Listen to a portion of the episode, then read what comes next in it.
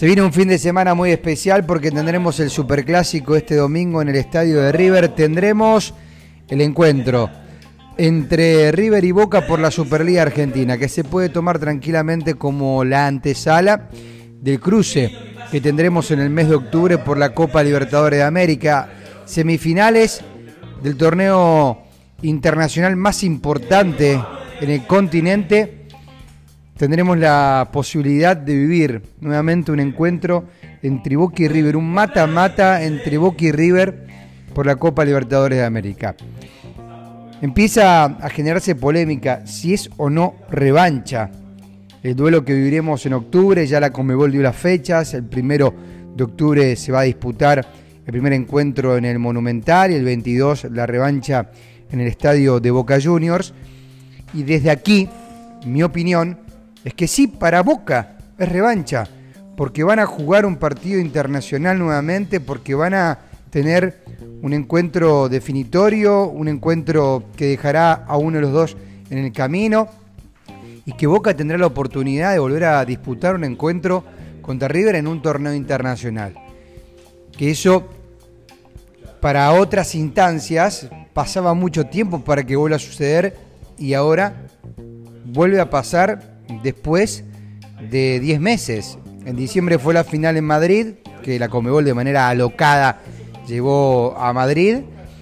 Y después de 10 meses se da un cruce. Y el cruce se dio 100% por lo hecho por las dos instituciones en las anteriores eliminaciones en cuanto a las series que dejaron en el camino tanto Boca como River, pero también es el comienzo de algo que mm, se te puede dar hasta en la bolilla en un sorteo, porque eso indica que cuando se hizo el sorteo, terminaron los dos equipos en las mismas llaves para encontrarse en una hipotética semifinal. Y se va a dar en octubre. Por eso para Boca es un encuentro muy importante y para Boca se puede tomar tranquilamente como una revancha.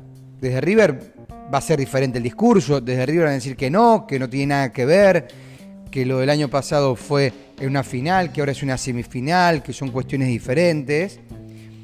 Pero yo les digo, desde mi lugar, que para el mundo Boca, este encuentro que tendremos en el mes de octubre, tanto la ida como la vuelta por las semifinales, sí, es una revancha. Y así se va a preparar el club, así se va a preparar cada uno de estos jugadores. Muchos de los que jugaron como titulares ya no están en institución y tuvo un recambio importante, pero aquí está lo valorable de Boca. Que Boca quiere en ese encuentro, quiere en esos partidos volver a las fuentes, volver a su estilo de cómo jugar esta clase de encuentros. Por eso hay muchísima expectativa Sé que falta mucho, sé que lo del domingo es algo preliminar a lo que vendrá y que estaremos palpitando día a día.